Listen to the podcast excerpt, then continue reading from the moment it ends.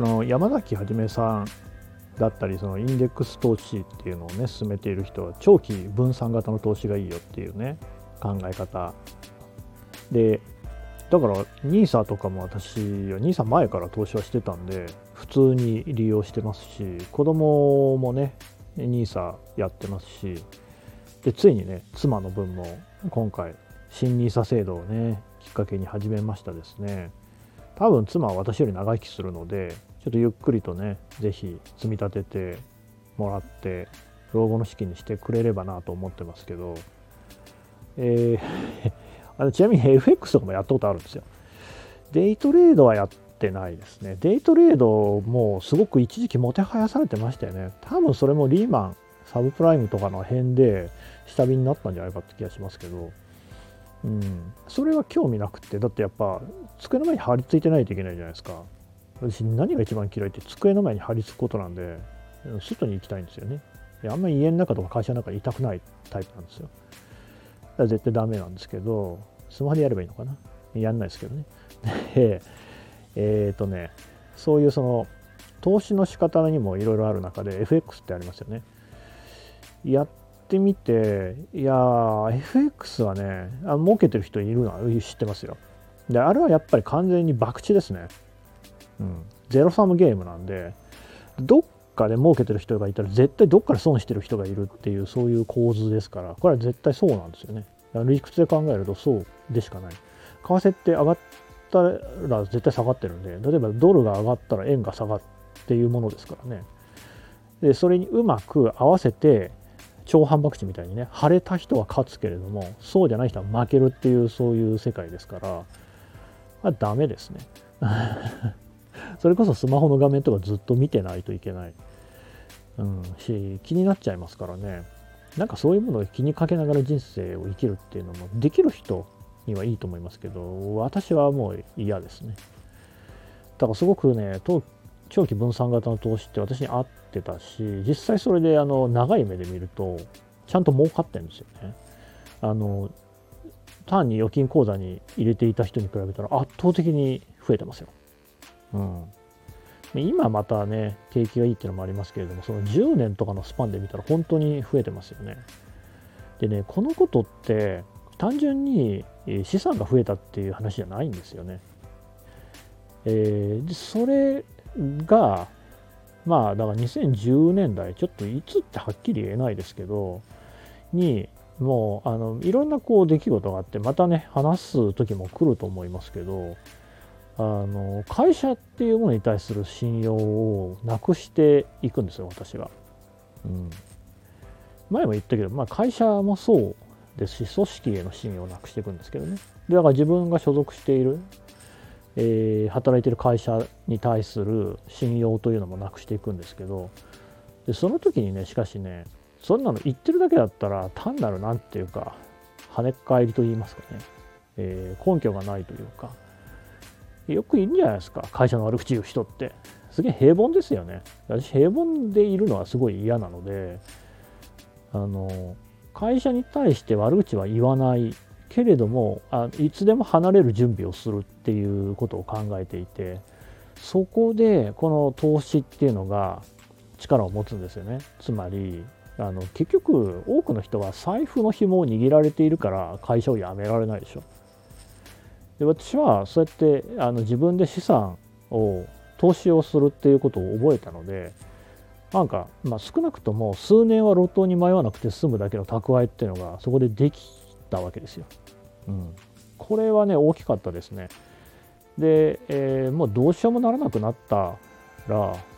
あの別にスパッとやめてやろうと。やめてやるやめてやるとかって言ってるそのやめるやめる詐欺みたいなやついるでしょ。最悪にかっこ悪いなと思ってるんですけどそうじゃなくってね普段は何も言わないんだけれどもあじゃあもういいっすっていうのでいつでもやめられる根拠を金として持っておくっていうことが、えー、すごく大事だなというふうに思いましてですね。だからそうしてるってことですね。いまだにそれは続いていますね。うん。あの全然クビになっても全然しばらく平気ですね。はい。で それがね生きるっていうことの上ですごくこう支えになってるんですよね。えー、まあ金を頼りにする気は一切ないです。あんなもんは単なるツールですからだけどそれでゆすられるっていうことがないっていうのは大事なんですよね。前にそのね、ヤクザの取材をしてた時に、え名古屋にある行動会っていうね全国で一番でかい山口組っていう暴力団のトップにいるのが行動会っていう名古屋の組なんですけどの金庫番って呼ばれてた男と実際に対面で喋ったことあってそいつあの行った時になんか最初にね私にね見せてきたのがなんか去年の納税額の書類を見せてきたんですよね。なんかすごい金額だったんですけど忘れちゃいましたけど額は。だから俺はこんなに稼いでんだぞっていうことを示してたわけなんですよねうんああ全然別にそんな額持ってないですよ私はもちろんねだけどなんか金で人って脅せるっていう考え方ってやっぱヤクザの世界すごいあるんですよね。あのヤクザの世界って本当金ですよ。ヤクザの何が怖いって人間を金に変える方法をいっぱい知ってるっていうのは怖いんですよね。端的に言うとだから売春とかそうですけど、うん、あのそういうことで人間を金に変えられる？クレジットカードの枠とかあるんじゃないですか？ね。もっといっぱいいろいろ効率のいい人を金に変える方法ってあるんですよね。例えば覚醒剤にはめるとかも全部そうですけどそういう世界も見てで結局ねそのちゃんと金を持ってないっていうことはそこに付け入る隙を与えちゃうんですよねお金欲しいと結構人間って何でもやっちゃうみたいなとこありますからモラルが崩壊するんですよ。ねだそういうのっていうのに対する備えでもある、うん、とかそういうこともだから山崎はさんみたいな人がいなかったら山崎さんは別にその何ていうか神格化するつもりはないんですよ。山崎さん的な存在がいたらただねまああれだけ切れ味鋭くその金融会社が扱っている商品っていうののあの問題点を指摘。しかもね切れ味鋭くって言いましたけどめちゃくちゃ柔らかく言うんですよね。分かりやすく。ああいう人は他にいないんじゃないかな。あの後にも先にもね。いまだにファイナンシャルプランナーみたいな人もやっぱり金融会社のなんか顔色を伺ってるような人ばっかりなんですよね。それはそうですよね。だってどっからスポンサー金が出んだ仕事をくれるんだっつったら金融会社じゃないですか。だけど山崎さん全然違ったですよね。ああいう人がいたことは本当にありがたかったですね。まあもちろんだから水瀬さんみたいなねブロガーの人たちもそうなんですけどやっぱり損得のあれないですからね。金融業界に対してね。あの本当に利用者の立場でしゃべるっていう。あ喋ってはいなのか。書くっていうね。だからそういう人たちの存在のおかげで結局その金から自由になるっていうのが大事なんですよね。会社もヤクザも金でこっちを脅してくるんですよ。そうでしょ。なんでみんなそのローンとか組むの？それはね一生会社で働かせるためっていうのはそれ絶対ありますよね。なんかちょっと言い過ぎだろうと思われるかもしれないけどでもそうじゃありません？なんでみんなローン組まされてるの？っていうね。あれ35年でローン組んだら35年その会社に働くことをこう義務付けてるのと一緒ですからね。そういうものから自由になるっていうのはやっぱり金がないといけない。金を持たないと金から自由になれないっていうのはまあ奨学金3つもらって大学に行っていた私だからこそ言えることはあるんじゃないですかね。なんつってなんか金に汚い人間みたいな。